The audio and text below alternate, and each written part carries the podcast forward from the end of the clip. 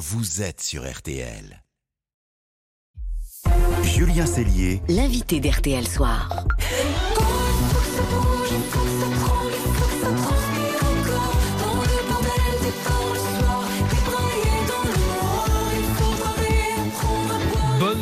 C'est un RTL soir euh, résolument disco aujourd'hui avec Steven Bellery, notre spécialiste euh, musique. Bonsoir Steven. Bonsoir à tous. Nous recevons maintenant une grande voix de la chanson française. Bonsoir Clara Luciani. Bonsoir. Alors, grande voix, je sais pas. Moi, ça m'intimide si vous C'est commencez vrai comme ça. Ah ben non, faut pas être intimidé, on est super sympa, vous allez voir. Alors votre album Cœur double le disque de platine, 300 000 albums vendus, album RTL de l'année 2021 est réédité. Voici Cœur encore avec quatre titres inédits, quatre formidables reprises, on va y revenir. Et puis vous êtes bien entendu toujours en tournée dans les plus grandes salles du, du pays. Il y aura un Bercy d'ailleurs le 8 décembre, un autre le 31 janvier.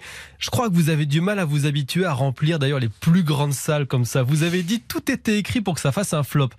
Bah c'est pas un flop, on en est loin là. Ben oui. non, c'est vrai que à, l'origine, c'était. euh, Enfin, quand j'ai commencé euh, à écrire des chansons au solo et à les, les proposer, à aller voir un petit peu les maisons de disques, tout ça, avec mon management de l'époque, c'était très compliqué. Quoi. On me disait, il n'y a pas de signature vocale. euh, c'était euh, ouais, c'était compliqué. C'était un peu la traversée du désert. Et finalement, moi, je m'étais convaincue que euh, euh, ben ça resterait un projet un peu confidentiel comme ça. Et puis, j'étais pas non plus complètement traumatisée par ça. Je me disais, Mm. c'est déjà trop chouette de jouer même dans des salles de euh, de 200 personnes, c'est génial. Il y a plein de gens qui le vivront pas euh, dans leur vie, donc euh, j'étais déjà satisfaite en fait de cette euh, cette petite euh, carrière entre guillemets? Votre première tournée vous a totalement libéré en tant que chanteuse, en tant que femme aussi. Remplir euh, Bercy dans, dans quelques jours, c'est un petit peu fou dans un coin de votre tête de, quand vous vous souvenez quelle femme de scène vous étiez au tout début. C'est c'est complètement fou. Je crois que c'est presque de la magie parce que vraiment quand j'ai commencé, effectivement, j'étais euh, bah, très embarrassée par mon corps par exemple. Je savais pas trop quoi faire avec l'espace, donc heureusement j'avais ma guitare la plupart du temps un peu comme un bouclier. Je savais pas trop quoi faire. En plus moi je suis très grande, donc je savais pas quoi faire de mes longs bras. J'étais très encombrée en fait. Et au fur et à mesure des concerts, en voyant les gens euh, me donner tout cet amour et être présent euh, au rendez-vous, bah je sais pas. C'est comme si ça avait débloqué quelque chose. Et aujourd'hui, je me sens euh, une femme beaucoup plus épanouie et je ne me reconnais plus quoi. Je me mets à sauter, à danser partout. Il y a un truc euh, qui est presque Ouais. de l'ordre de la magie quoi. Cette Mm. tournée, elle est baptisée Respire encore tour. Est-ce que vous sentez ce besoin physique du public de respirer encore, de rattraper aussi le temps perdu pendant les confinements, cette espèce d'énergie du désespoir là, en ce moment? Totalement, totalement. C'est magnifique d'ailleurs. Il y a vraiment une communion qui se fait avec le public parce que on est euh, tous rassemblés autour de l'idée qu'on n'a pas envie de gâcher une miette de Hmm. ce retour à la vie et à la culture. Et vraiment, ça rend la tournée encore plus agréable et ça va être d'autant plus difficile d'arrêter cette tournée-là le 31 janvier. On Mm. imagine. Alors, les confinements, euh, ils ont quand même eu du bon, parce qu'ils vous ont permis de préparer cette réédition. Quatre reprises de ABBA, Sister Sledge, Donna Summer et Colin the Gang. Il faut brûler chaque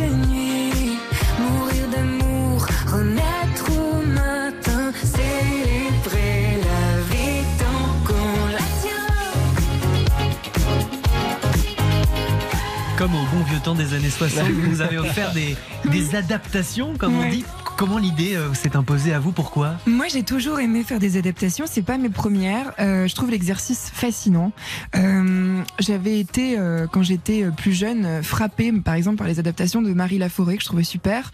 Et je me disais, ça serait super de dépoussiérer un petit peu cet exercice-là, qui est finalement un exercice presque de couture. C'est un peu avoir une veste trop grande pour soi et puis s'amuser à la à retailler, faire du sur-mesure et pour avoir l'air un petit peu moins ridicule quand on l'emprunte. Et c'est ça fait qui se passe. Et euh, c'est des chansons qui la plupart du temps ne sont pas euh, des traductions fidèles. Dans son temps qu'on est vivant, j'ai eu envie de parler de justement une prise de conscience que j'ai eue pendant le confinement et que beaucoup de, de Français et de, de- juste d'êtres humains en général ont eu.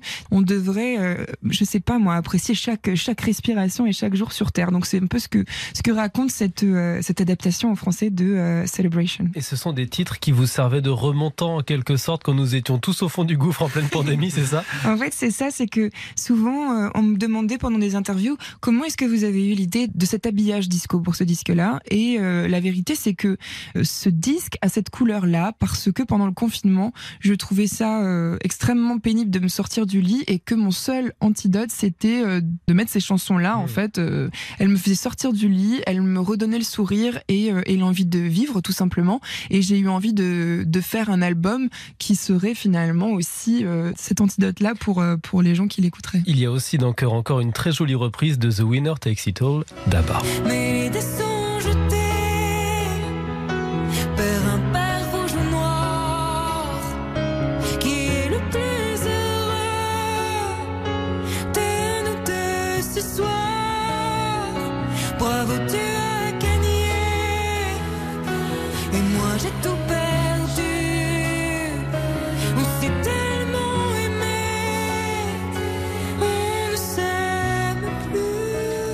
Abba, c'était une obsession toute jeune, c'est ça Même si c'était un peu la honte à l'époque Ben d'écouter ouais, Abba. il y a eu, il y a eu tout un moment. je l'ai Non, mais il y a eu tout un moment où c'était vraiment pénible parce que c'était euh, un peu guilty pleasure d'écouter Abba ou Dalida. Et alors moi, en plus, quand je suis arrivée à Paris, j'étais dans un, un milieu quand même très rock underground. euh, Je jouais avec la femme et tout, et, et c'était un peu la honte, quoi. Ah, Effectivement. euh, Abba Ouais, c'était nul, quoi. Et là, je suis trop contente de voir qu'enfin les gens arrêtent de de de, Mm.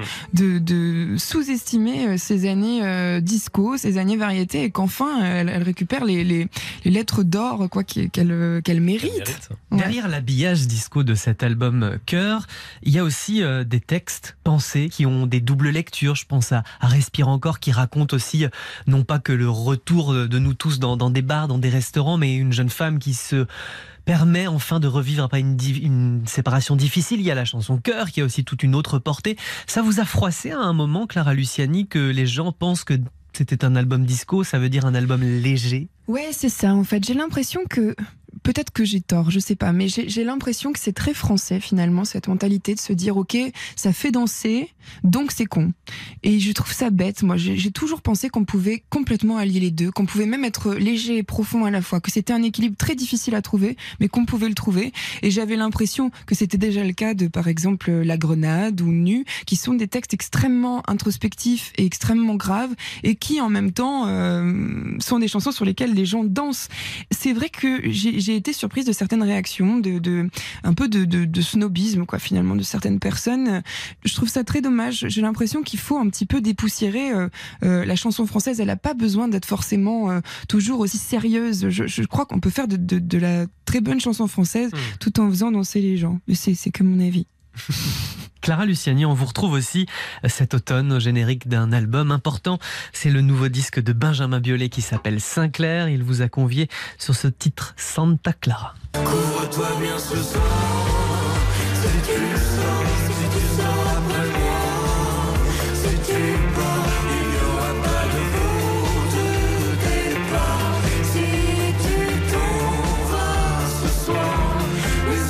avec Benjamin Biolay, c'était votre rêve absolu, c'est ça? Ah bah oui, moi je me rappelle euh, de l'année où est sortie La Superbe. Ma cousine m'a offert ce disque-là à Noël et je, m- et je me suis pris une énorme claque. Et je sais plus en quelle année c'était parce que je suis très mauvaise. C'était un petit moment maintenant. hein. 2010, je dirais. ouais. 2010, ouais. On va vérifier. hein. Ouais. Moi, je suis très mauvais en date. Donc j'étais plutôt jeune, plutôt ado, quoi, et, euh, et j'étais folle euh, de sa voix, de son écriture. Et si on m'avait dit un jour que je chantais avec lui, euh, ça aurait été euh, complètement, complètement fou. Mais Benjamin, c'est un personnage central dans, dans ma vie aussi parce que c'est c'est le premier artiste à m'avoir offert de, de faire des premières parties. C'est une présence comme ça extrêmement bienveillante et je, je, je l'aime vraiment beaucoup. Santa Clara, j'ai croisé Benjamin Biolay, j'ai pas pu résister et je lui ai demandé si vous étiez une sainte à ses yeux. Je sais pas si c'est une sainte, faudrait lui demander, mais c'est la nouvelle Madone, en tous les cas. Elle représente quelque chose de très fort. Et dans cette chanson, j'avais envie de chanter en duo avec l'été, un peu. Et c'est, pour moi, c'est Clara qui incarne l'été. Ouais, c'est une Madone.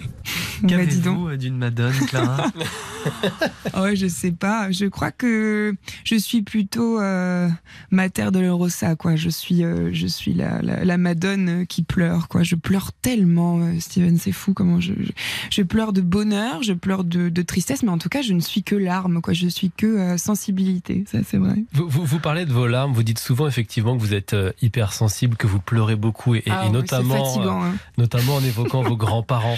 Est-ce que le succès, est-ce que cette carrière qui explose ne, ne, ne vous a pas aidé sur ce plan-là à, à construire une carapace?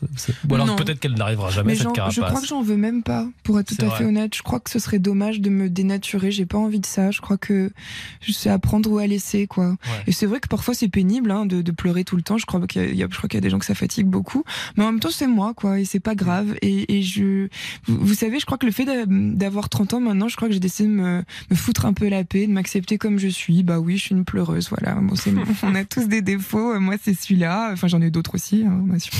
Clara Luciani, je vous connais de vos- depuis votre tout premier album, depuis oui. tout débuts. Oui, je sais. Vous faites partie de ceux qui n'ont pas changé. Comment Mm. vous l'expliquez? C'est votre éducation, c'est vos parents euh, à qui vous rendez visite très régulièrement, c'est votre sœur qui est chanteuse également, avec qui vous pouvez vous, vous confier, parler la même langue. Comment vous faites pour ne pas avoir pété un câble avec tout ce qui s'est passé ces, ces deux dernières années? Euh, bah, premièrement, je crois que vous avez raison. Je crois que j'ai des parents qui me laisseraient pas changer. Je crois que je me prendrais une bonne baffe si je rentrais à la maison et que j'avais pris la grosse tête. Puis je crois qu'aussi, je garde toujours en tête quelque chose de très important. C'est que tout ça euh, peut disparaître avec la même vitesse que c'est arrivé, en fait. Et je suis préparée à ça. Et je le prends avec beaucoup de philosophie. Je suis tellement occupée à profiter de chaque seconde que je crois que j'ai même pas le temps de, de, de, de changer parce que je suis trop concentrée sur ce sur cette chance que m'a offert la vie parce que je me rends vraiment compte que, que c'est une chance. Ça va à 100 à l'heure en ce moment. Euh, Est-ce que vous avez peur du, de l'après euh, 31 janvier, le moment où la tournée va s'arrêter? Est-ce que c'est c'est un grand vide qui effraie un petit peu? Totalement. Ouais, moi je vais pas vous mentir, j'ai j'ai très peur. Je sais pas du tout quoi faire parce que j'ai besoin d'être occupée en permanence. Ouais. Mais après je me dis est-ce que c'est pas le moment aussi ben peut-être pour faire un petit peu plus par exemple pour euh, euh, la Maison des femmes de Marseille dont je suis la marraine, peut-être me rapprocher d'autres associations, utiliser mon temps pour faire des choses qui comptent et puis écrire un troisième album. Donc je vais essayer de remplir mon temps comme ça. Merci Clara Voilà. Luciani. Ben non, merci à vous. d'avoir été notre invité dans RTL Soir. Cœur encore, la réédition de votre album double disque de platine est dans les bacs et on s'en réjouit. Presque à très bientôt Merci sur RTL. fois. Bientôt Merci triple. beaucoup. Merci.